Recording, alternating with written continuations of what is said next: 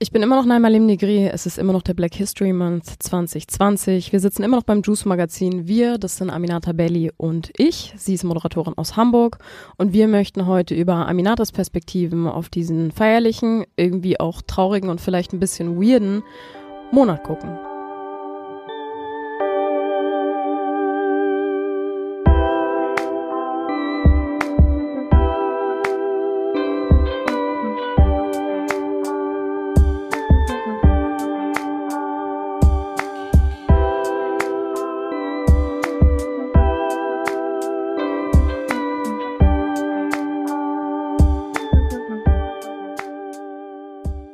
Herzlich willkommen erstmal, Trommelwirbel. Schön, dass du trotz ähm, Hektik, Mektik und so spontanen Drehs äh, die Zeit gefunden hast, hier vielen vorbeizukommen. Vielen Dank, vielen Dank. Ich freue mich hier zu sein und selbstverständlich bin ich da, wenn wir über den Black History Month sprechen.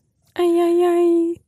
Ähm, so eine gewisse Medien-, Social-Media-Rap-Blase weiß locker, wer du bist. Ähm, es wäre trotzdem voll schön, wenn du in deinen eigenen Worten zusammenfassen könntest, was du momentan machst, was das vielleicht auch mit Hip-Hop zu tun hat mhm. und wieso dein Weg war. Ich bin, ähm, ja, was mache ich, wer bin ich?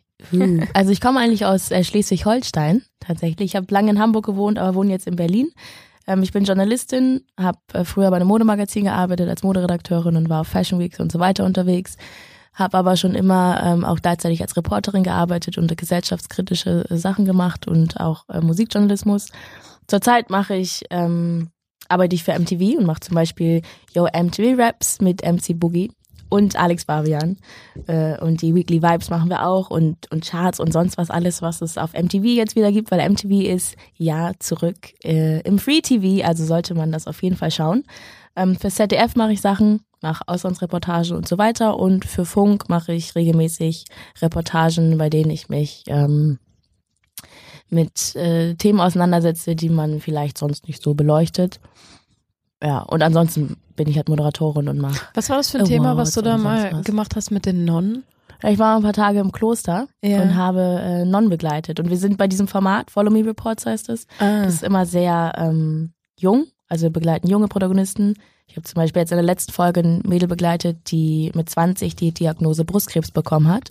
Oha. Was richtig krass ist, weil also fast jede achte Frau bekommt Brustkrebs in Deutschland. Mhm. Ist also Deutschland so, ist Vorreiter in Europa auch tatsächlich. Ja, tatsächlich ist es so. Zum Beispiel in Schweden sind, glaube ich, fast die Hälfte an Brustkrebspatienten oder nicht die Hälfte, aber so viel viel weniger. Also hat ja. auf jeden Fall was mit unserem Lebensstil zu tun. Aber es ist ähm, most likely so, dass du halt ab 30 auch Stress, oder ab Tempo, 50, ja, aber dann halt, wenn du älter bist, ne? Ah, true. Das bekommst.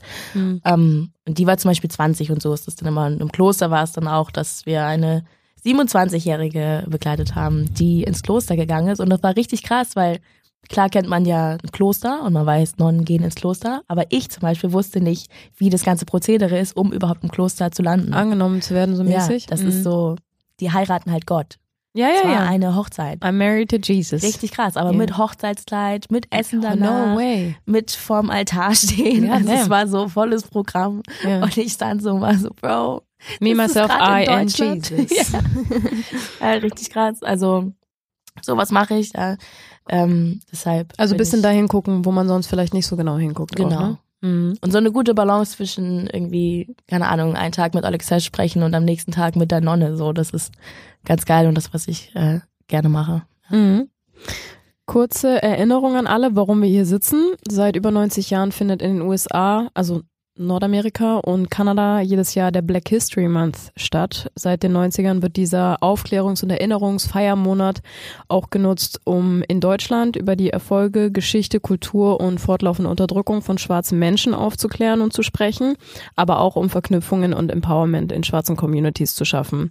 Wir wollen in diesem Podcast oder im Rahmen dieses Podcasts die Perspektiven junger schwarzer Menschen, die sich auch im Hip-Hop zu Hause fühlen, in Deutschland abbilden und meine erste Frage an dich wäre, wann du zum ersten Mal von sowas wie dem Black History Month mitbekommen hast und was das vielleicht in dir ausgelöst hat. Erstmal fällt mir gerade ein, dass ich mich bei der Vorstellung ja nicht, äh, dass ich nicht erklärt habe, dass ich schwarz bin. ja. Was natürlich voll zu meiner Identität gehört, aber ich ähm, das meistens nicht extra betone, was übrigens auch interessant ist. Ich habe mal wir haben so einen Podcast aufgenommen, Mhm. wo man sich beschreiben musste. Mhm. Also es war so, so eine Testphase. Jedenfalls waren da zwei Menschen Mhm. und die haben sich beschrieben, weil sie mussten sich halt beschreiben, die, die haben sich gegenseitig nicht gesehen. Und ich dachte mir, ich weiß, wenn da ein schwarzer Mensch sitzen würde, würde, wenn du ihn fragst, beschreib dich mal, Ja. würde der sagen, ich bin schwarz. Und ein Mhm. weißer Mensch würde niemals sagen, ich bin weiß. In einem weißen Kon also Ja, ja, safe. so, ne? Weil das die Abweichung von der Norm ist, gesellschaftlich. So, äh, das Mhm. ist einfach nicht. Und bei mir ist es aber so, dass ich das gar nicht. Eine Hetero-Person sagt ja auch nicht so. Und by the way, ich Genau. bin hetero. Genau. Mein Coming Out hatte ich mit zwölf. Exactly. Meine Familie hat mich zum Glück akzeptiert. Genau das. Aber ja, Ja. ich bin schwarz. Ähm, und vom Black History Month habe ich, glaube ich, zum ersten Mal gehört oder bin mir ziemlich sicher, dass ich zum ersten Mal davon gehört habe, als ich einen Schüleraustausch gemacht habe äh, nach Kalifornien. Ähm, da war ich in einer schwarzen Familie oder schwarzen Community. Und da ähm, wurde es auf jeden Fall zelebriert. Und ich glaube, da habe ich auch zum ersten Mal so richtig mich mit, äh, nee, nicht mit Schwarzsein auseinandergesetzt, aber so Schwarzsein auch in Amerika verstanden. Ja, ist ja voll halt spannend, dass du es in den USA kennengelernt hast, Ja. weil es ist ja ein mega US-zentrisches Konzept, was Ja. auch viele schwarze Menschen in Deutschland kritisieren, aber du hast es sozusagen vor Ort erlebt und vielleicht auch die andere Notwendigkeit, oder es ist einfach ein anderer Kontext in den USA, ne? Vor allem als ich da war, war dann war im Februar der Black History Month und im Februar wurde Barack Obama vereidigt. Ah, krass. Deshalb war es dann nochmal der krasseste Black History Month wahrscheinlich seit Ewigkeiten. Mhm. Ähm, aber ja, das war so eine ähm, Feierlichkeit, die man hier so nicht kannte. Und ich glaube auch, dass der Monat hier erst seit kurz, also ich habe das Gefühl, dass er seit kurzem so wirklich zelebriert wird, dass man auch über Social Media davon erfährt und dass auch ganz viele Leute gar nicht davon wissen, also außerhalb der schwarzen Community nicht wissen, äh, dass, dass der Monat gerade ist und was es bedeutet.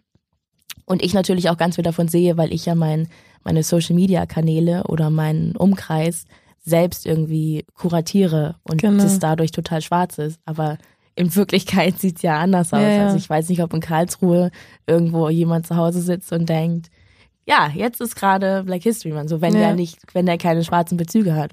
Schwarze Personen sind halt auch in Deutschland eine Minderheit, muss man auch Ja. immer wieder sagen. Und ich bin mir sicher, dass so 80 Prozent der deutschen Mehrheitsgesellschaft, also der weißen Mehrheitsgesellschaft, wahrscheinlich die wären, die am ehesten so eine Aufklärung gebrauchen könnten.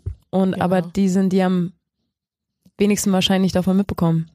Ja, aber ich glaube trotzdem, dass es, also der Black History Month ist ja eigentlich, ist es so eine Gefühl, zumindest auf Twitter und Instagram, eine große Feierlichkeit äh, Ja. für uns, einen ganzen Monat lang. Und man, und es ist auch total, ähm, also wenn so Events sind oder Konzerte, ich war letzte Woche äh, bei Chuchu Rogers und Negroman auf Konzert, die sind auf Black History Month Tour Mhm. und wir waren irgendwie alle da und zusammen und es war so, es war nochmal ein besseres Gefühl, als man es normalerweise hat bei so einem Mhm. Konzert.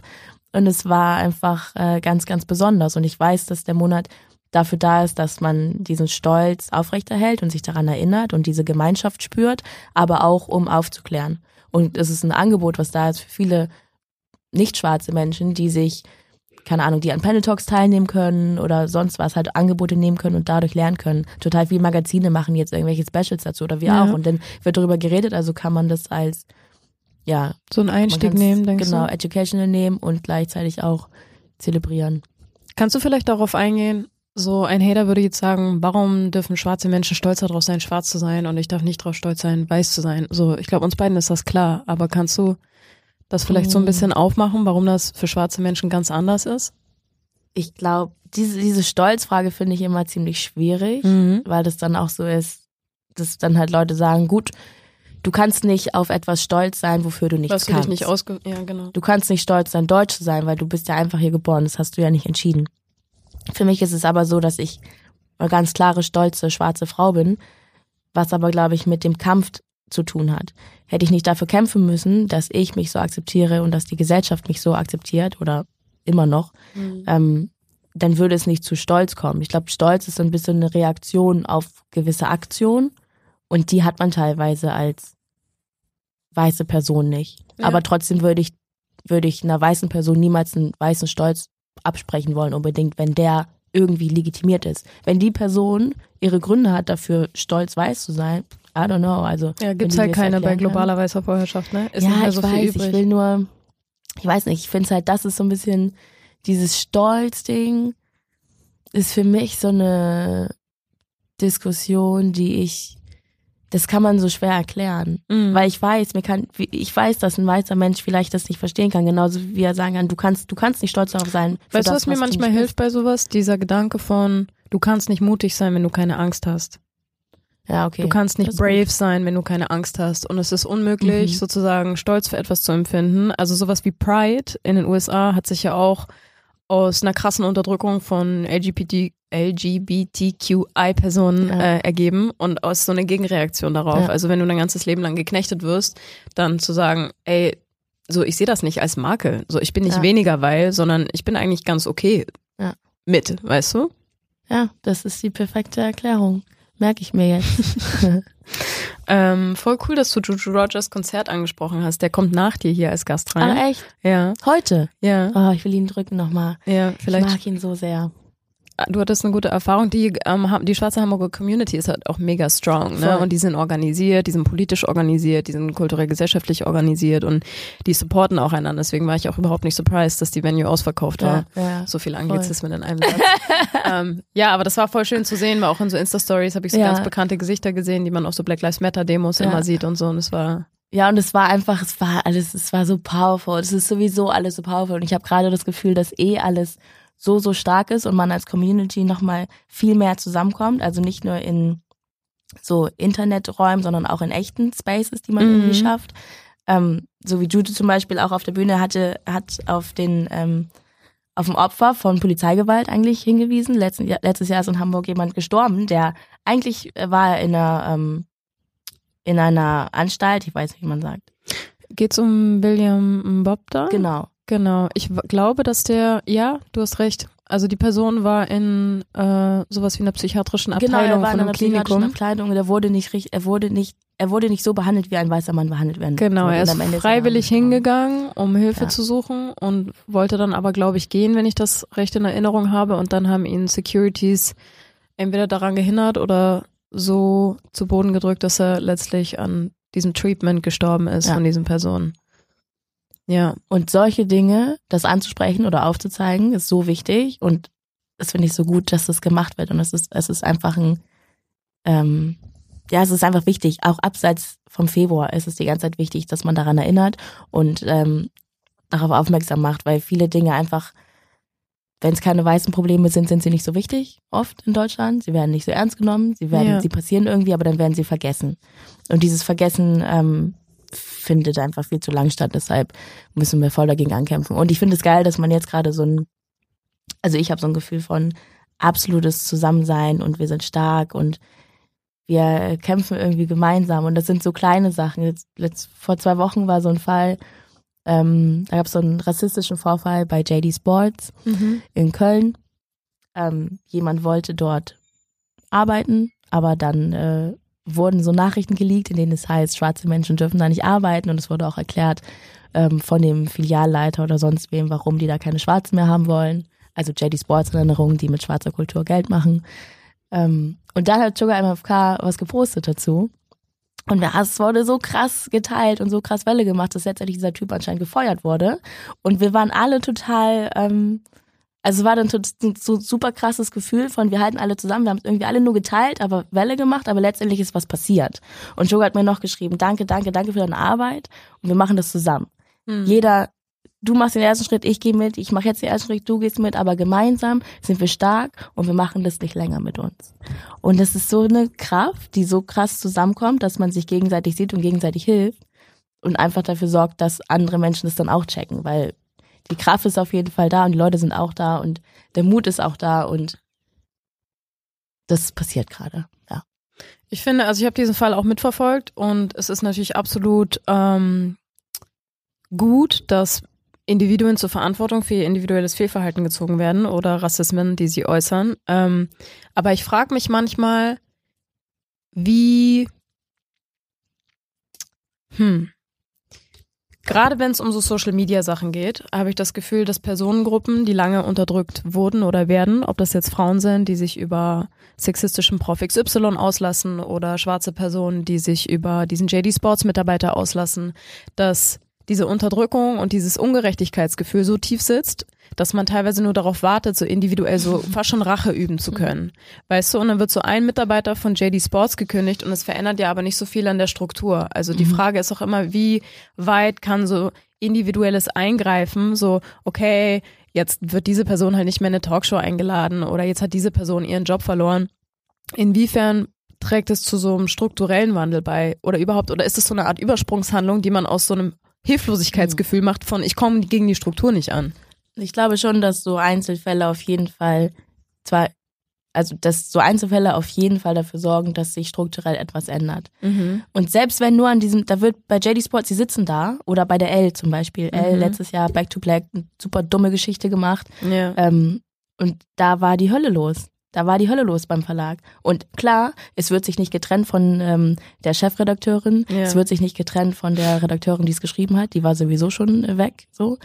Weil die von sich aus schon vorher äh, gekündigt hat. Also es war innerhalb der Strukturen wurde, ist eigentlich nicht viel passiert. Ja. Aber die Sensibilisierung ist auf jeden Fall da. Die saßen da zusammen und denen ging den Arsch, der Arsch auf Grundeis, weil vielleicht äh, Anzeigenkunden weg, wegspringen, weil es einen mega Shitstorm gab, weil Ja. das nicht gut ist. Das ist nicht gut. Der Shitstorm, den JD Sports hatte, der tut niemandem gut.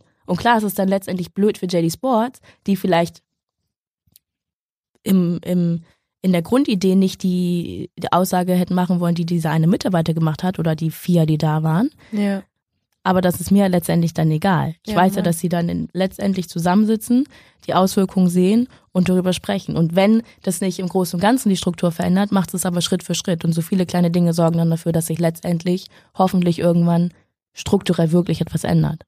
Aber das ist halt viel zu groß und viel zu viel, als dass man das mit einer kleinen Sache machen könnte oder ein paar Jahren. Wie lange Ja. mussten Frauen dafür kämpfen, dass sie wählen gehen können und so? Es dauert halt. Natürlich Ja. dauert es. Also es ist halt einfach, es ist ein langer Prozess. Normal. Und ich glaube, dieses, dass man sofort eine Person angreift oder so, klar kommt es aus einem gewissen Schmerz, den man hat, weil man sein Leben lang damit konfrontiert ist, jeden Tag, auf kleinster Weise, wie auch immer. Ähm, und klar ist es auch so, dass Leute zum Beispiel sagen, man bräuchte Angebote für Leute, die mit Rassismus umgehen müssen, weil das traumatisierend ist, Ja. was Leute auch nicht checken. Und wenn dann was kommt und du kannst es nehmen und als Beispiel zeigen, natürlich nimmst du das dann, weil diese ganzen kleinen Dinger, die passieren, entweder hört da eh keiner zu oder es glaubt dir keiner oder es sagt, das ist nicht so schlimm, was es aber ist. ja, ja, du hast So, voll recht. Deshalb ist es so, kann das, kommt es auch manchmal so, dass Leute, also zum Beispiel sagen, die Leute sagen ja auch ständig, ja, dann äh, schwingen sie wieder die Rassismuskeule und alles ist jetzt Rassismus oder so. Das ist es im Kern halt auch. Ja. Das ist dann das Problem. Deshalb ähm, ist es schon eine Mischung aus klar einer Frustration und einem Schmerz, der sowieso da ist. es nicht sehen zu müssen oder zu können, ist Genau. halt genau das Privileg. Also wenn Genau. du das Gefühl hast, du siehst was nicht, dann solltest du genau hingucken, wo dein Privileg in der Situation liegt, weil du es dir erlauben kannst, sozusagen, das Ja. nicht zu sehen. Und das wollen die viele, wollen die Leute einfach nicht. Die Leute wollen es nicht. Die Leute wollen es einfach nicht. Es ist so krass. Und ist es nicht auch irgendwie, worüber ich mir so Gedanken gemacht habe, was ja immer wieder aufkommt, ist dieses Thema Repräsentation. Also ob das diese Vogue-Nummer war, Representation Matters, wo so ganz viele ähm, schwarze Frauen zusammengekommen sind für so eine Art Editorial, oder? Mhm. Ja, ne? So eine Art Editorial war das. Ähm, oder dieser Grundgedanke von Black History Month auch, wir wollen irgendwie sichtbarer werden, auch Afrozensus, EOTO, schwarze Menschen sichtbar machen, um politische Forderungen durchzusetzen, können wir gleich noch drüber schnacken. Ist Sichtbarkeit wirklich das Wichtigste, wenn schwarze Menschen überall auf der Welt, vor allem in weißen Gesellschaften, schon so hyper visible sind? Ja, weil Sichtbarkeit, die Sichtbarkeit, die es jetzt gibt, Sichtbarkeit von schwarzen Menschen ist ja auch von Weißen geprägt. Also sagen wir mal, wer ist sichtbar in Deutschland, wer war sichtbar in den letzten Jahren? Die Leute, die sichtbar sind und eine Stimme oder Meinung haben, sind meistens light skin, also nicht super dunkel. Es gibt auch verschiedene Sichtbarkeiten natürlich, ne? Also es gibt eine negative Sichtbarkeit und eine positive Ja, genau. Sichtbarkeit. Also Das- das die Bilder, sowieso. die wir sehen, sind die Dealer am Girlie und nicht, keine Ahnung, Ja. PhD-Kandidaten. Was jetzt nicht den Dealer am Girlie zu einer schlechteren schwarzen Person macht, natürlich, Ja. um Gottes Willen. So, ne? Ja. Muss man alles in Kontext sehen. Aber das ist halt so die Sichtbarkeit, die man, also eigentlich braucht man Sichtbarkeit, um Verständnis zu bekommen und überhaupt gehört zu werden und ernst genommen zu werden. Weil die Sichtbarkeit, die es gibt, ist wie gesagt die schwarzen Dealer am Girlie oder halt irgendwelche Lightskin-Leute, wie ich bin auch mixed, ich bin heller als manche anderen Schwestern oder Brüder. Mix bedeutet, du Hab's hast ein weißes Elternteil, richtig? Genau, mixed Mhm. ist auch, mixed kann alles sein, gemischt irgendwie Iranisch, kulturelle- bulgarisch. Genau, so. Ja. ähm, aber ich bin halt dadurch, dass ich ein deutsches weißes Elternteil habe und einen schwarzen äh, Vater, komme ich halt dem eurozentrischen Schönheitsideal wahrscheinlich etwas näher. Beziehungsweise haben, ist es so, von einem dunklen schwarzen Mann haben die Leute dann mehr Angst als von einer etwas helleren äh, Frau, die dann ja nicht ganz so schwarz ist. Ja. Super schlimm. Auch klar, ich habe ein Light Skin Privilege, deshalb werde ich vielleicht weniger ähm, diskriminiert oder wie auch Eher für Sachen gebucht oder Genau, so. genau. Mhm. Und so ist es halt diese Sichtbarkeit. Du hast Leute im Fernsehen wie Daniel Aminati, der sich die Haare glättet und irgendwie, keine Ahnung, weißer aussieht als ein Jared Barber, den es ihn aber trotzdem auch gibt, ne? Mhm. Aber das ist halt dieses Ding, dass wir erstmal nur gewisse schwarze Menschen haben, wie sie aussehen, und dann, wo haben wir schwarze Menschen? Klar, in der Musik, wir haben immer noch wie wenig schwarze äh, Rapper ganz oben gibt es in Deutschland, obwohl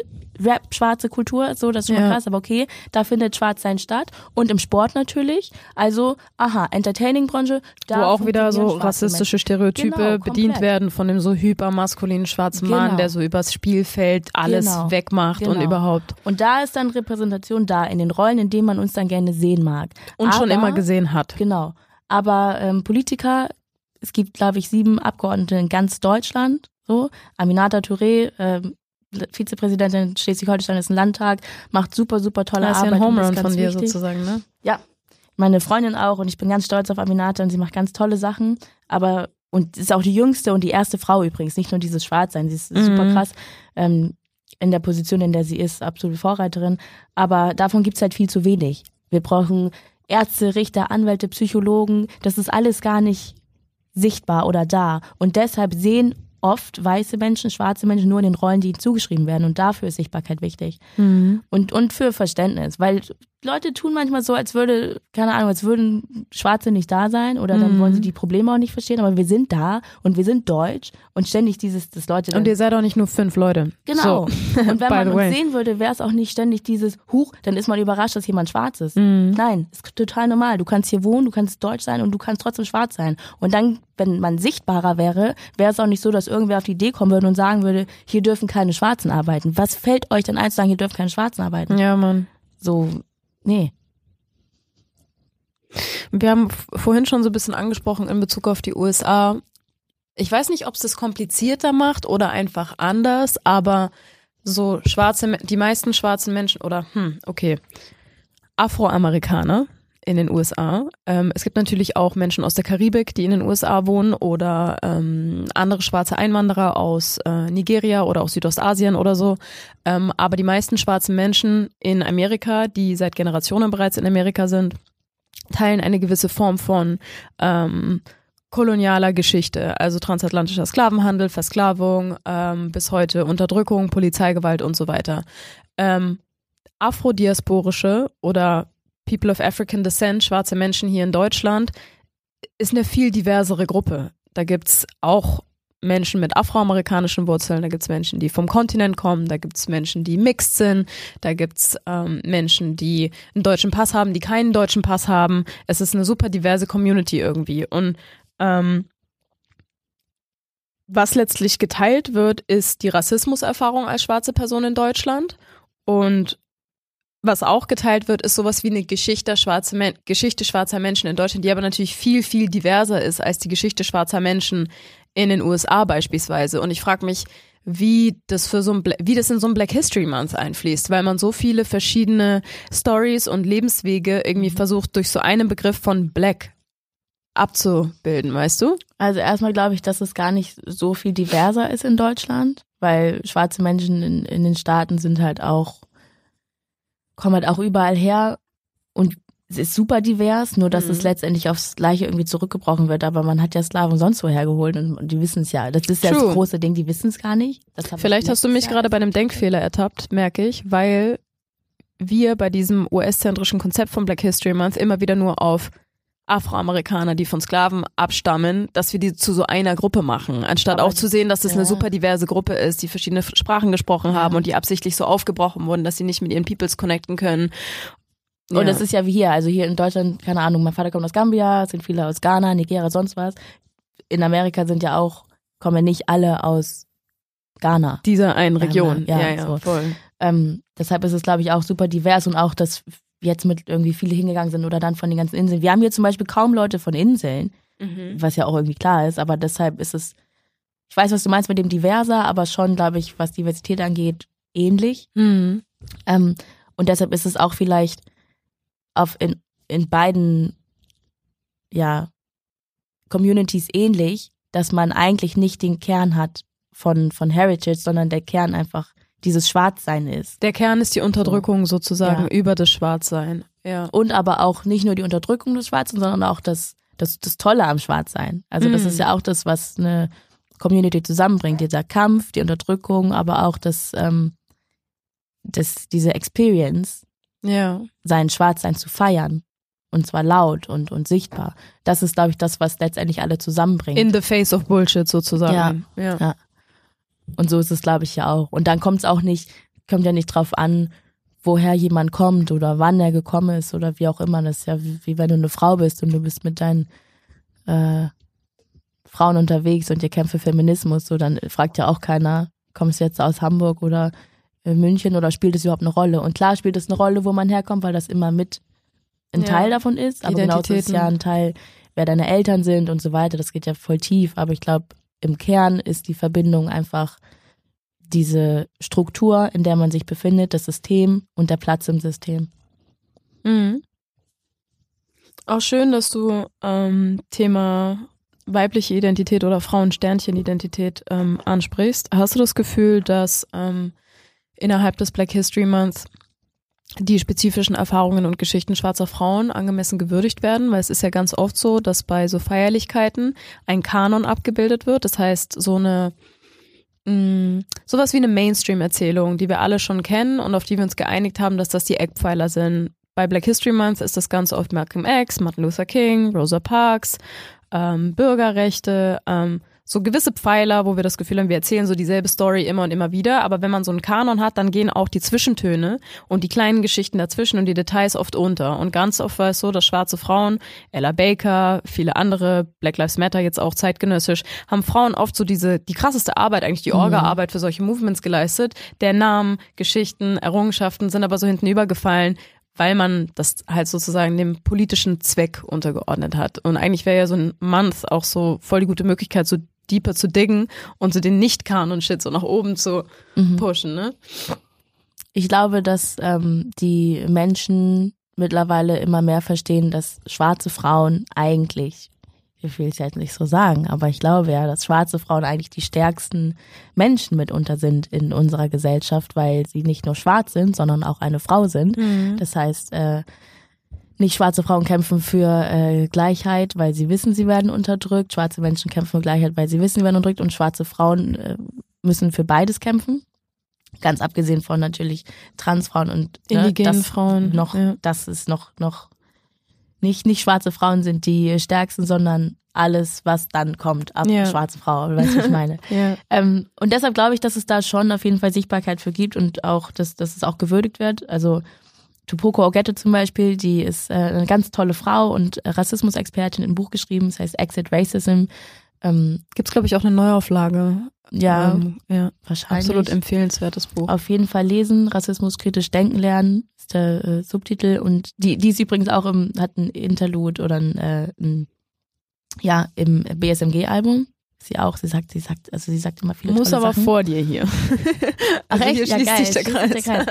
Ähm, jedenfalls hat Tupoka auch gerade so ein Black Her Story Month gemacht und würdigt ah, schwarze schön. Frauen und im Zuge dessen hat äh, Z auch gerade letzte Woche oder nee, es war gestern, vorgestern ähm, einen Artikel gemacht und zehn wichtige schwarze Frauen gewürdigt irgendwie und ich habe das Gefühl, ich sehe viele schwarze wichtige Frauen, aber das ist auch wieder mein Feed, ne? Also ja. ich bin halt ich umgebe mich mit viel schwarzer Weiblichkeit. Deshalb kann ich das gar nicht so einschätzen, ob es allgemein so gewürdigt wird. Aber ich glaube, dass, dass da ganz viel gemacht wurde und auch zum Beispiel durch Michelle Obama oder so, man so starke äh, schwarze Frauen hatte, die auch ja Gutes für die Community getan haben und wichtig waren. Oder auch eine Rihanna oder so, die einfach mhm. Sachen sagen, wie sie sind, ähm, also popkulturell im Großen stattfinden und man dadurch auf jeden Fall ein besseres Verständnis hat. Und ich glaube, allgemein ist es so, dass Leute ja verstehen, dass es gerade jetzt nicht mehr nur noch um Männer geht.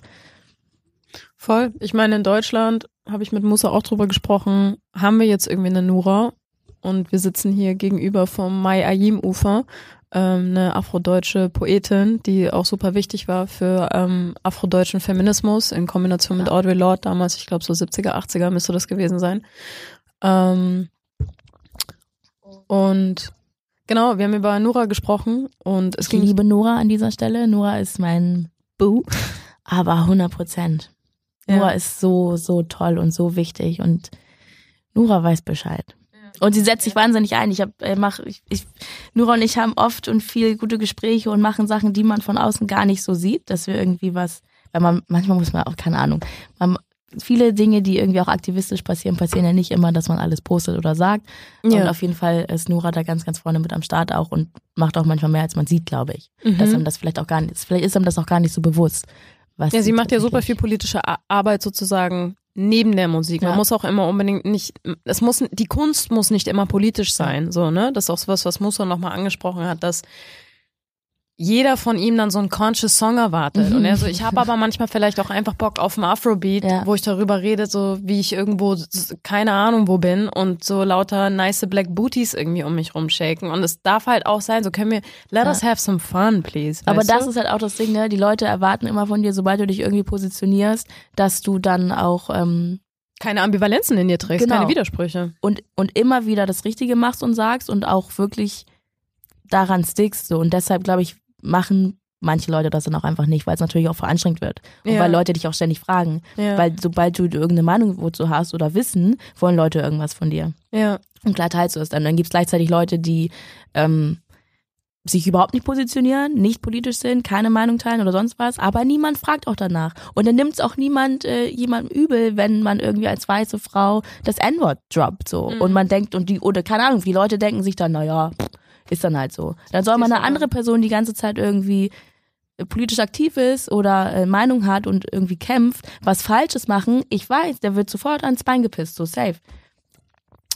Wir müssen uns, glaube ich, auch einfach vor Augen führen, dass ähm, MusikerInnen und KünstlerInnen nicht die komplette politische Last eines Systems auf sich tragen und auch nicht ähm, dafür zur Rechenschaft gezogen werden können, das irgendwie jetzt alles im Alleingang lösen zu müssen Mhm. und ähm, immer voll straight zu sein mit allen ihren Aussagen und ja, eben, dass Kunst auch nicht immer politisch sein muss, weil schwarze Menschen durch ihr Dasein beispielsweise ähm, sowieso schon politisch sind und ähm, man schwarzen Menschen auch einfach mal gönnen muss, sein zu dürfen, ohne dass die ganze Zeit irgendwie so ein Manifest mitgetragen werden muss oder dass der Antikapitalismus hinten auf deiner Jacke stehen muss. Es muss auch einfach mal okay sein, da zu sein. Ja, aber ich glaube, es ist immer letztendlich so, ist, dass es was Politisches ist und wenn du als schwarze Frau wie eine Nora so erfolgreich bist, dann bist du nicht nur einfach eine erfolgreiche Frau, Ja. dann bist du immer eine erfolgreiche schwarze Frau und das kann positiv wie auch negativ sein, aber trotzdem ist es einfach so Ja. und das finde ich völlig okay, weil das also ich finde es nicht okay im Sinne von, wenn ich mir das System unserer Welt hätte aussuchen können, dann Ja. wäre es natürlich nicht so Ja. dann hätten wir alle, äh, wäre alles egal oder wäre Ja. alles egal, es wäre alles kein Ding, bla bla. So ist es aber nicht und deshalb wird es so bleiben, dass es immer eine Rolle spielt und dass man sich auch immer dessen bewusst sein muss, was auch schade ist irgendwie, aber ich glaube einfach, dass es halt, dass es halt einfach so funktioniert. Hm. Und dann, das heißt für mich aber nicht, dass man immer irgendwas machen muss mit Message oder so, Ja. aber dass man einfach wissen muss, dass man es kann. Wie glaubst du denn, dass man innerhalb der schwarzen Community vielleicht besser ähm, mit diesen Widersprüchen umgehen kann? Weil was, was ja auch so auf Social Media so ähm, sehr beliebt ist seit einigen Jahren, ist diese Cancel Culture, dass jemand so einen Mhm. Fehler macht, einen Fehlschritt oder einen gefühlten Fehler. Das muss ja nicht unbedingt ein Fehler sein. Mhm. Eine Person sagt, es ist ein Fehler und auf einmal ist es ein Fehler. Und dann muss eine Person sich mit ganz viel Kritik auseinandersetzen. Valide Kritik ist ja auch valide. Das ist auch immer legitim, Leute auf Widersprüche hinzuweisen. Aber ich glaube, so wie erhoben der Zeigefinger ist und wie schrill die Stimme und wie wütend der Mob, der da auf dich zukommt, ist halt voll entscheidend, weil wenn wir mit Menschen reden, okay, ich beantworte die Frage gerade so ein bisschen für mich selber. Das ist eigentlich voll wack. Was denkst du darüber? Antworte ruhig weiter. Ich, Ich habe halt gedacht, ich denke mir halt immer, wenn du mit jemandem redest und ihn auf was hinweist, dann glaubst du doch unterbewusst an die Kapazität von dieser Person, das zu reflektieren und es möglicherweise zu ändern. Mhm. Wenn du nicht an diese Kapazität glaubst in der Person und auch bereit bist, der Person ein bisschen Zeit zu geben und ein bisschen Geduld zu haben, warum machst du überhaupt deinen Mund auf? Da machst Weil du nur deinen Mund bist. auf. Ja, genau. Du bist einfach sauer und du willst einfach loswerden, aber diese so, und das, dann geht's auch wirklich gar nicht um Tone Policing, weil dann voll viele sagen, ja, aber das ist Tone Policing, ich mhm. bin wütend und so. Rassismus, Rassismus macht mich auch wütend, so mit meiner Biografie und mit meinen Erfahrungen. I'm also tired to explain sexism to cis-hetero-men, so mhm. safe. Aber ich merke halt, ich komme null Komma weiter, wenn ich einfach nur schreie und sage, das ist alles vollräudig. Mhm. Also ich finde erstmal, dass Cancel Culture nicht so cool ist. Man sollte auf jeden Fall nicht canceln, sondern zuhören und verstehen und wachsen und irgendwie daran arbeiten. Ab einem gewissen Punkt ist Canceln dann okay, aber das ist nicht die Cancel Culture, wie sie jetzt gerade ist. Mhm. Ähm, ich verstehe, dass man oft Sachen, also ich habe das ganz häufig, dass ich weiß, ich muss jetzt irgendwas erklären und ich weiß schon vorher, dass es nicht ankommen wird. Ja. Ich weiß das. Ja. Das sind wahrscheinlich Vorurteile, aber die werden sehr, sehr meistens ähm, dann auch erfüllt. Ich mache es aber trotzdem, weil ich es in meiner sehr, sehr immer sehr, sehr meistens ist auch gut. Ne? Ich mache das aber, weil ich das in meiner, also ich sehe das irgendwie als eine Verantwortung, dann aufzuklären, weil ich dann weiß, dass ich es wenigstens gesagt habe. Die Person hat es gehört. Ja, es liegt also okay. also dann nicht an mir, dass mhm. sie es nicht versteht. Es könnte an mir liegen, indem ich es der Person nicht erkläre, weil dann habe ich es nicht erklärt. Check. Wenn ich es der Person erkläre, habe ich meinen Teil dazu beigetragen. Und wenn die Person es dann immer noch nicht wissen will, verstehen will, Verständnis zeigen will oder sonst was, dann ist das wenigstens nicht mehr das deine Problem Baustelle. der hm. Person, ja. Und die, dann glaube ich auch, je häufiger eine Person irgendwas hört, desto eher versteht die das dann auch. Das heißt, vielleicht klappt es dann nicht bei dem einmal in dem ich dann rede, aber wenn die Person das noch ein paar Mal hört, ist es, baut es sich ja auf. Mhm. Also habe ich dann doch wieder einen Teil dazu beigetragen, dass es eventuell doch eine Veränderung im Denken dieser Person gibt. Ist natürlich sehr ermüdend, verstehe auch, wenn man darauf keinen Bock mehr hat, weil es wahnsinnig viel Energie raubt, aber ist besser als zu canceln. Ich habe dich ja gebeten, ich hoffe, die ähm, Bitte ist bei dir angekommen über dein Management. Ähm, Mucke mitzubringen, mhm. mental, die dir vielleicht so einen ähm, ersten oder so einen neuen Ausblick auf ähm, schwarze Geschichte und oder Kultur gegeben hat, vielleicht die auch im Rap verortet ist, aber nicht unbedingt. Hast du was mitgebracht für uns? Also ich für mich persönlich, das hat nichts mit schwarzer Geschichte zu tun, sondern eher mit schwarzem Verständnis für mich selbst. Mm. War für mich voll essentiell, sowieso Sammy Deluxe immer, aber das Album Schwarz-Weiß mm. und der Song Schwarz-Weiß. Ähm, weil in dem Song, weil das ist ja immer so ein Ding, man wächst so als schwarzer Mensch auf in Deutschland, aber meine Familie ist komplett weiß. Mein Vater ist, war weg früh, also war alles weiß und ich habe immer so manchmal nicht verstanden, wieso man mich jetzt irgendwie bezeichnet oder was es jetzt alles genau soll. So, ich wusste, okay, ich bin schwarz, aber irgendwie war ich auch so weiß, also irgendwie war ja. das so ein bisschen zwischen den Stühlen halt so. Ähm, und der in der Einline sagt er, ähm, die Reporterin fragt, ob ich jetzt schwarz oder weiß sei. Und wer ab morgen hier Apartheid, würde ich dann schwarz oder weiß sein. Mhm. Und das hat mich so richtig geflasht. hart hm. geflasht, Mann. Weil ich dann, voll krass, das war, keine Ahnung, war 2011 oder so, aber ich, dann, dann habe ich es erst gecheckt. Weil er sagt, mhm. wenn morgen Apartheid, dann würde ich ganz hinten sitzen im Abteil, dann dürfte ich nicht wählen gehen, dann hätte ich keine Arbeit und diese ganzen Dinge. Und auf einmal habe ich das so. Ist diese Grenze klar geworden verstanden. irgendwie? So, ja. Mhm. Und, ich, und war mir bewusst, dass dieses ich bin irgendwie weiß und irgendwie schwarz. Nee, ich bin schwarz. Ja. ja. Ich bin schwarz und fertig. Das war für mich ein persönlicher. Es ähm, legt dir keiner so schwarz-weiß Barrieren in den Weg, sondern es sind so schwarze Barrieren. Ja. So.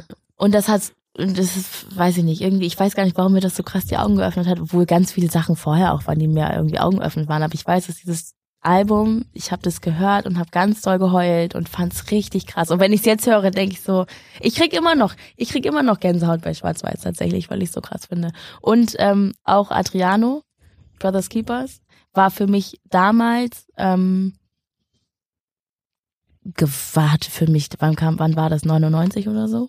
Ich weiß es gar Early nicht. Auf jeden Aber Fall. da war ich halt, keine Ahnung, wurde ich gerade eingeschult, da war ich so, fand den Song cool, weil ich war eh so voller Fan. Alles, das fand ich alles ganz toll. Aber mhm. die. Hast du schon die, gecheckt, worum es geht? Ja, das glaube ich nämlich war also ich kann mich nicht dran erinnern, aber ich weiß auf jeden Fall, dass ich jetzt den Song ganz anders verstehe, wie sowieso ganz viel Musik, die ich als Kind nicht so verstanden habe, was ja aber auch klar ist. Ähm, und zum Beispiel Adriano beim Sam TV Unplugged Mhm. ist so krass, Mhm. Ist so krass, so Megalos Part ist es so krass, dass ich jedes Mal, es ist immer eine Playlist, ich höre den Song und ich muss jedes Mal entweder heulig oder ich habe krasseste Gänsehaut. Und ich stehe bei mir zu Hause und denke, wie kann es sein, dass ich jetzt, ich habe den Song so oft gehört Ja. und der berührt mich so sehr und es ist so schlimm und es ist so krass, dass es fucking 2020 ist und der Song ist immer noch so aktuell. Relevant as fuck, ja. Boah, das ist so, das ist eigentlich der Song. Das ist der Song. Und die Sam TV Unplugged ähm, Performance ist eigentlich das krasseste.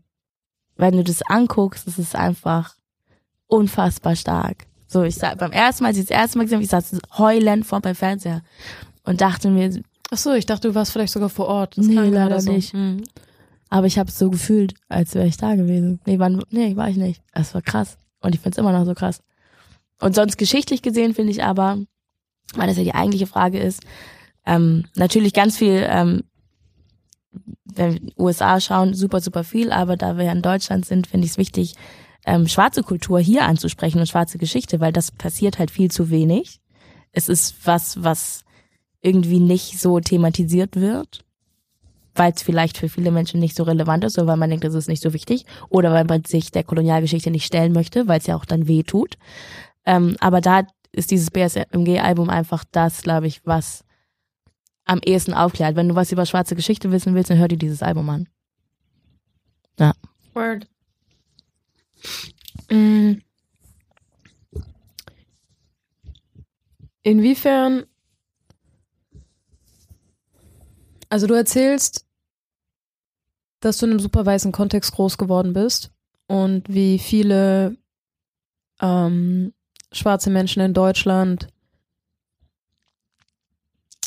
wahrscheinlich relativ lange gebraucht hast, um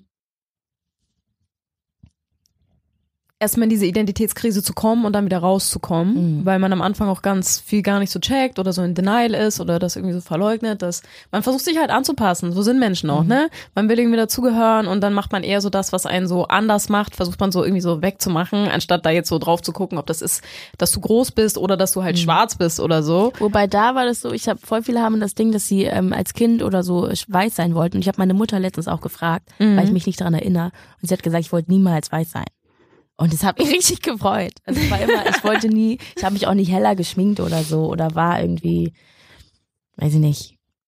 Klar habe ich meinen Afro nicht so äh, stolz getragen, weil das glaube ich aber, also dass diese ganzen Beauty-Standards sind, aber es war schon, ich war schon im Gefühl, von meinem Gefühl war es schon schwarz so, aber es war halt sonst niemand da. Und deshalb glaube ich, war so Sammy Deluxe, als, als ich Sammy kennengelernt habe das erste Mal, war es, war es für mich so krass, weil der so eine Bedeutung für mich hat, weil ich glaube, dass so ein Sammy oder auch eine Jordan Alani oder so einfach Leute waren, die ich in meinem Umfeld nicht hatte und ich durch die Musik mich einfach so verstanden gefühlt habe, wie ich es jetzt, wenn ich jetzt, wenn ich es jetzt höre, fühlt es sich so anders an, weil ich jetzt so viel, so ein schwarzes Umfeld habe, dass es alles, und weil eh alles klar ist, aber ich weiß, dass es damals einfach so ein, Was hat das, das war, das, was das gemacht hat.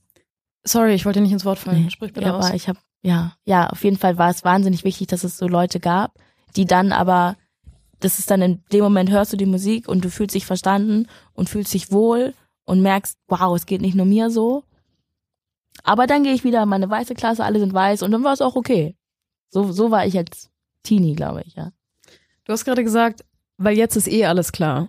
Was hat denn für dich dieses Es ist eh alles klar Ding gemacht? Und ich weiß, dass du irgendwann auch Anfang 20 eine Reise nach Gambia gemacht hast und deinen Daddy kennengelernt hast und dann so, ja, fuck, that's my family too.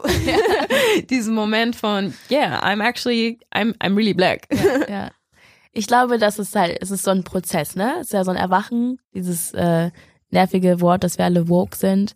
Ist ja aber tatsächlich so, man muss davon erwachen, man muss die Struktur verstehen, äh, das System verstehen und seinen Platz darin verstehen. Das, ich weiß gar nicht genau, wodurch das bei mir kam. Letztens ist mir eingefallen, wodurch es kam. Jetzt habe ich schon wieder vergessen. Jedenfalls habe ich mich ganz viel mit ähm, anderen Menschen ausgetauscht, viel gelesen, viel geschaut und hab's dann einfach begriffen. aber das hat, Ohne in eine krasse Depression zu fallen? ja, Mhm. ich hatte tatsächlich, also ja, ich hatte keine Identitäts, ich hatte auf jeden Fall Identitätskrisen, voll, aber Mhm. keine depressiven Identitätskrisen. Ich habe aber auch Freundinnen und Freundinnen, die äh, in Depressionen verfallen sind aufgrund von diesen ja. identitären Fragen. Also das ist Einmal ein das Ding. und auch so dieses zu checken, wo du im System stehst und dann gewissermaßen so, ah, okay, eher Ende Nahrungskette als Anfang Nahrungskette. Dadurch kann schon- entwickelt sich keine, also bei mir hat sich dadurch keine äh, Depression entwickelt oder so, aber auf jeden Fall entwickelt sich dadurch ein, ähm, eine, eine krasse Wut. Mhm. Es gibt auch, es gibt so ein Phasenmodell. Ähm, eine Freundin von mir, Anne Schebu, hat ein tolles Buch geschrieben, Anleitung zum Schwarzsein. Und in diesem Buch beschreibt sie auch die, Pha die Phasen, die auch allgemein da sind. Also sie hat die nicht erfunden, dass ich hat irgendeinen, ich weiß gar nicht, wer die mal gemacht hat, aber in diesen Phasen heißt es auch, dass du am Anfang halt weiß bist, also die, du bist in dieser weißen Welt, du fühlst dich total weiß, weiß sein ist was Besseres und dann kommen halt die nächsten Phasen, du hast Rassismuserfahrung, du hast dann keinen Bock drauf, setzt dich damit auseinander und dann gibt's eine Phase, in der man wütend wird auf Weiße. Man Mhm. wird vielleicht auch wütend auf seine Familie, Mhm. weil man dann versteht, dass alle die ganze Zeit rassistisch sind. Ja. Man versteht, dass man in einem rassistischen ähm, Konstrukt aufwächst, man selbst rassistische Grundzüge hat, weil man die erlernt. Und das ist hart. Man ist so die Maus im Schlangenkäfig so. Ja. Mhm. Und du bist ein Teil des Systems. Das ist halt richtig krass. Und dann ist das Schlimme, die Frustration, wenn du denkst, du hast es jetzt verstanden, du willst es dann den anderen Leuten erzählen und die wollen es nicht verstehen. Wow. Das ist so anstrengend. Und das habe ich jetzt dann auch noch, dass ich zum Beispiel merke, dass ich mich, ähm, also mit, mit Menschen mit Migrationshintergrund oder Rassismuserfahrung habe ich einen krasseren Bond so. Fühl mich, fühl mich, fühl mich irgendwie besser oder muss nicht so viel erklären.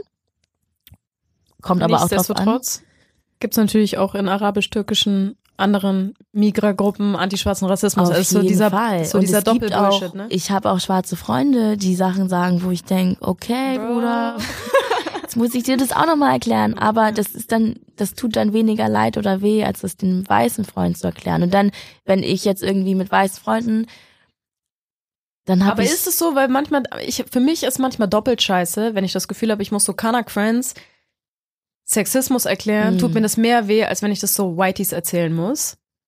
Weil ich mich so doppelt im Stich gelassen fühle. Ja, das stimmt. Weißt du? Ja, ja, ja. Also dieses doppelt im Stich gelassen fühlen ist richtig krass. Also da hatte ich auch ein paar Erfahrungen innerhalb der Community, die ganz schlimm für mich waren. Und das ist für mich eigentlich das Schlimmste von der ganzen Sache, wenn ich innerhalb der Community äh, diskriminiert werde Oder oder, so. kein Backup habe oder so weiter. Das ist, das ist richtig verletzend. Das finde ich richtig schlimm. Aber dieses, dass man zum Beispiel auch, also ich habe zum Beispiel viele Freunde, die ich schon ganz lange habe. Ich habe Freunde, die ich seit der Geburt kenne oder aus dem Kindergarten, aus der Grundschulzeit. Also es sind viele Leute, die mich schon mein Leben lang begleiten und die erste Teil oder erste, die erste Hälfte des Lebens ist halt voll weiß. Und wenn da dann manchmal so Sachen sind, dass irgendwer was sagt und ich dann, mein Bauch knurrt die ganze Zeit, ne? Hört man das? Kein Plan. Gott. Sorry, Wenn da dann für irgendwas. wenn ich habe heute Morgen ein Stück Pizza gegessen vor allem. Ähm, warum habe ich Hunger? Wenn man denen dann irgendwas erklären muss, dann weiß man eh schon, dass man gleich eine Diskussion führt, wo es dann wieder heißt, dass man zu radikal ist oder so. Und das ist so anstrengend und schlimm. Man das, das will Leute man müssen nicht, auch einfach aufhören, Digga. Ich schwöre, zu sagen, dass man sensibel ist, wenn man gerade disrespected wurde. So, Voll. das hat überhaupt nichts mit sensibel zu tun. Das ist einfach Aber ich gesunder Menschenverstand. Und wenn jemand so aus seinem, wenn ein Bauchgefühl Wut ist, dann liegt meistens unter dieser Wut ein anderes Gefühl. Wut ist ein super oberflächliches Feeling, was so rausgeht. Aber darunter liegt was ganz anderes. Und es ist meistens eine krasse Verletzung oder eine krasse Grenzüberschreitung. Und so stop calling people sensitive, weil die keinen Bock haben, ihre Menschlichkeit so irgendwie zu verhandeln die ganze Zeit. Aber die verstehen es nicht. Das ist halt das Ding. Die verstehen es nicht. So viele Menschen verstehen das einfach nicht. Das ist auch das, das, das, wie viele Menschen haben sich damit mal auseinandergesetzt, dass sie weiß sind und was es bedeutet, weiß zu Ja. sein. Ja, Und dann kommt trotzdem die Antwort, ich sehe keine Farben. ja, ja. I'm sorry, dann bin ich, hab, ich hab da kein, ich hab da so doll keinen Bock mehr drauf. Es ist ganz schwer. Es ist wahnsinnig schwer, da irgendwie, Es gibt echt wenig, was weiße Oh. Menschen mehr abfuckt, als wenn man sie weiß nennt, ne? ja. Ja. Und es ist so krass. Und ich denke mir so, was ist denn dein Problem? Du kannst doch auch sagen, ich bin schwarz. Es ist doch keine Beleidigung. Du bist Ja. weiß, ich bin schwarz. Es ist okay. Ja. Es ist okay. Aber nein, ich muss mir ständig irgendwelche Sachen anhören. Und wenn man dann irgendwas postet oder macht, dann ist es so, ja, hm, ja, ist echt ein bisschen viel jetzt und so. Und ich denke, weil, ey, das ist nicht jetzt ein bisschen viel, das ist die ganze Zeit so. Ja, Mann. Und ich habe es auch schon die ganze Zeit mich gef so gefühlt. Ja. Ich bin aufgewachsen in Schleswig-Holstein mit Nazis, die mir einen Hitlergruß zuge zugeschoben Auf haben, entspannt. als ich im Kinderwagen saß. So, so bin ich aufgewachsen und es war nie cool. Ich Ja. fand es nicht cool, mich vor Nazis zu verstecken. Ich wusste, dass ich es machen muss, weil ich schwarz bin. Ich wusste, dass Leute das N-Wort zu mir sagen oder sonst was. Und dann habe ich vielleicht nichts gesagt oder habe mich keine Ahnung mit Gewalt gewehrt oder was weiß ich was. Und nur weil ich das jetzt anders mache, Ja. heißt es nicht, dass ich den Schmerz nicht damals hatte. Aber das reden Leute dann runter oder reden das klein oder wollen das nicht verstehen. Die wollen das nicht verstehen. Ich glaube, jetzt können wir wieder so diese Brücke schlagen zum Anfang, dass einerseits Sichtbarkeit voll wichtig ist für diese Themen, aus genau diesen ganzen Gründen. Und es aber irgendwie auch so ein zweischneidiges Schwert ist, weil so schwarze Menschen have been telling these stories, weißt du? Und so für Uri Jallo wird seit über zehn Jahren gekämpft und es gibt einfach überhaupt keine ähm, in der deutschen Gesellschaft, politisch, ähm, gesellschaftlich fehlt jegliche offene Kommunikation, jegliches Signal, was sich so solidarisch oder antirassistisch mit schwarzen Menschen oder nicht weißen Menschen in Deutschland zeigt. Und es ist irgendwie so ein Kampf gegen Windmühlen, ne? Also mh, ich habe einmal so eine so eine Weste gesehen, die entwickelt wurde, die Frauen sich anziehen können, wenn die in einen Club gehen. Das war so eine Art Ganzkörperanzug. Und dieser Anzug hat die, ähm, wenn, wenn Frauen betatscht wurden, hat dieser Anzug dieses, diesen Touch registriert. Und dann hat man danach auf so einer, in so einer digitalen Aufmachung gesehen, wo diese Frau überall angefasst wurde, einfach nur in drei Stunden Club. Der Anzug war voll. Und dann alle Leute so, hä, das kann doch gar nicht sein. Und du bist so, Bro, es gibt Frauen, die laufen die Straße längs und filmen sich und nehmen das ganze Catcalling auf. Es gibt schwarze Menschen, die rekorden Alltagsrassismus und es ist immer noch so dieses, dieser Unglaube, der irgendwie mitschwingt, dass das doch gar nicht sein kann. Und Menschen sind so, bro, every day. Ja. What the fuck?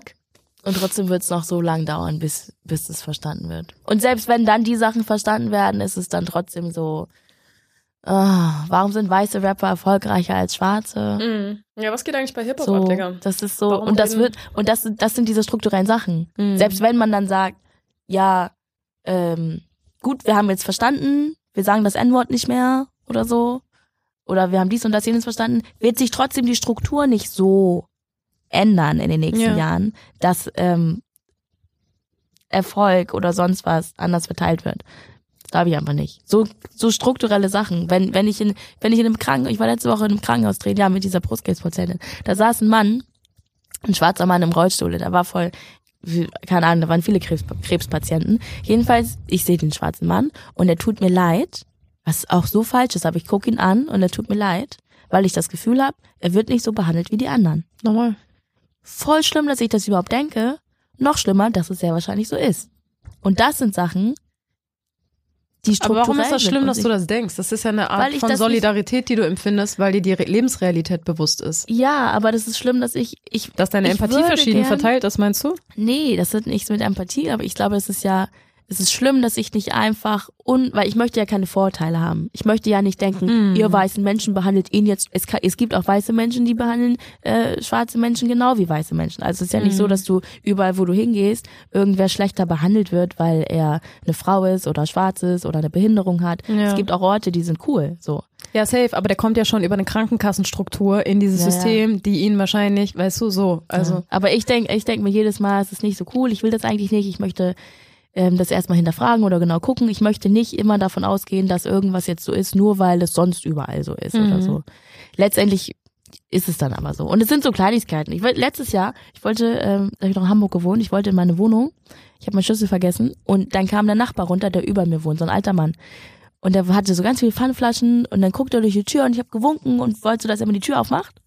Er hat mich gesehen, er hat sich erschrocken und ist wieder hochgelaufen. Willst du mich verarschen? Und ich war so, was geht mit ihm? Ne? Und ich habe dann, manchmal vergesse ich dann, dass ich schwarz bin oder wie andere mich lesen. Ja, ja, ja. Das kommt mir dann im zweiten Moment. Und dann dachte ich, naja, also klar, du denkst, entweder ist es ein Arschloch oder er ist ein Rassist. Das ist immer das Ding. Niemals denkst du was anderes. Dann dachte ich, warum denke ich jetzt wieder, er ist ein Rassist? Vielleicht hat er keine Ahnung. Und dann habe ich mit meinem Nachbarn gesprochen, der ist ein Grieche. Und der sieht auch so aus. Und er meinte, der Nachbar hat ihn mal krass rassistisch beleidigt und meinte, hat ihn halt beschimpft und hin und her. Und dann dachte ich wieder, guck, das war wieder genau die gleiche Sache. Mhm. Und es ist halt dann kein Wunder, dass man ständig irgendwie denkt, das ist jetzt so aufgrund von rassistischen Strukturen. Ich glaube, da müssen wir uns auch davon freimachen, dass man so einen Scheiß immer so rational begründen muss, weil so eine Sachen wie Bauchgefühl und Gespür, so, ich glaube, James Baldwin hat da mal darüber geschrieben, ähm, dass er meinte, ich ahne weiße Menschen viel mehr als weiße Menschen sich ahnen, weil ich nicht Ja. mein ganzes Leben mit weißen Menschen auseinandersetzen Ja. musste. Und I know how y'all work, Ja, weißt du? Und deswegen so, Frauen ahnen, wenn was Voll. wie gemeint ist. Und eine Frau muss nicht erklärt bekommen, dass es ein Kompliment war von einem Mann, der noch nicht mal so Ablehnung handeln kann. So. 100 Prozent. 100 Prozent. Anyways, vielleicht als Ausblick, ähm, der Afrozensus läuft noch von EOTO. Das ist so Mhm. Genau. eine Art, magst du vielleicht erklären? Genau. Ähm, es ist in Deutschland nicht erlaubt, äh, Völkergruppen zu zählen, sage ich mal. Aus historischen Aus Gründen. historischen Gründen. So. Aber es wäre total gut, wenn wir Zahlen hätten für ähm, schwarze Menschen in Deutschland und dann auch für antirassistische Diskriminierung, äh, nicht antirassistische, antischwarzen Diskriminierung. Ähm, antirassistische Diskriminierung auch gut, ne? Also es wäre gut, wenn wir schwarze Menschen zählen könnten und wenn wir rassistische Erfahrungen aufgrund der Hautfarbe zählen können oder Erfassen. wenn wir da, ja, wenn wir es erfassen können, genau. Das ist nicht erlaubt aufgrund der Geschichte. Das will jetzt aber der Afrozensus verhindern. Schwarze Menschen in Deutschland können ähm, daran teilnehmen und da kann man seine Rassismuserfahrung aufschreiben und es würde dabei helfen, dass wir Zahlen hätten und du damit zum Beispiel auch Gelder bekommen könnten. Weil wenn du keine Zahlen hast, dann kannst du auch keine Gelder bekommen und kannst nicht so viel äh, reißen, wie man gern würde. So. Und das ist auch voll krass. Ich habe das gepostet. Dann schreibt mir zum Beispiel ein Mädchen und sagt, ich bin, ähm, ich bin, ich bin deutsch, aber ich bin aus der Dom-Rap bin ich dann auch schwarz. Und das ist halt das Ding. Das ist auch krass. Sie ist schwarz, aber sie weiß es nicht. Also, Weil in verschiedenen Kontexten das anders funktioniert. Ich meine, du weißt ja selber, Ja, dass wenn du nach meinte- Gambia gehst, ja, ja, dann bin ich nicht schwarz. Genau. Eben, und das ist aber ne? das Ding. Hier in Deutschland, wenn du, also du kannst meiner Meinung nach, wenn man sich als schwarz sieht oder wenn man schwarze Erfahrungen macht, dann kann man sich schwarz nennen, so. Schwarz ist ja sowas wie eine politische Kategorie, ne? In der man Ja. auch so politisch, also so Rassismuserfahrungen irgendwie auch sichtbar machen kann. Voll. Ähm, Und das ist halt, dafür ist der Afrozensus da. Also wenn man sich angesprochen fühlt, wenn man ähm, antischwarzen Rassismus erfährt, dann soll man daran Genau. teilnehmen und dann kann man mit dem Afrozensus auf jeden Fall vieles für uns tun. Gibt's noch irgendwas anderes, was du gerne shoutouten würdest im deutschen Kontext? Eine Poetin, Oh. ein Buch, ein Film. Ja. Ähm, es gibt ähm, einen tollen Mann, der heißt Jermaine Ruffington. Jermaine hat einen tollen Film gemacht, der heißt Schwarz-Rot-Gold. Daraus kommt auch der Teil des Interviews, das auf dem Album ist. Und das sollte man sich auf jeden Fall anse ansehen. Schwarz-Rot-Gold finde ich ähm, sehr, sehr wichtig und sehr gut. Deshalb Jermaine Ruffington Schwarz-Rot-Gold. Heißt das so? Schwarz-Rot-Gold, ja klar. Und ansonsten natürlich alle. Alle sind super wichtig. Lest Tupokas Buch, lest Annes Buch, lest auf jeden Fall Bücher und schenkt sie euren Freunden. Meistens lesen ja nur Leute die Bücher, die eh wissen, was da drin steht. Ne? Man muss es teilen. Ich habe bestimmt jemanden vergessen. Das ist nicht so schlimm. Ihr könnt ja alle Aminata folgen, wenn ihr es nicht eh schon macht. Aminata bereitet auf ihrem Instagram-Account ähm, gerne so eine Inhalte auf. Ja, und wenn der Podcast rauskommt, dann mache ich nochmal eine extra Jawohl. Story für alle Shoutouts, die ich vergessen habe. Danke, dass du hier Ja. warst, liebe Aminata, und uns mit Vielen deiner Dank. Präsenz beglückt hast. Ein wunderschönen Black History Month noch Danke. und bis nächstes Jahr vielleicht. Ja, vielen Dank. Vielen Dank. Ich freue mich sehr.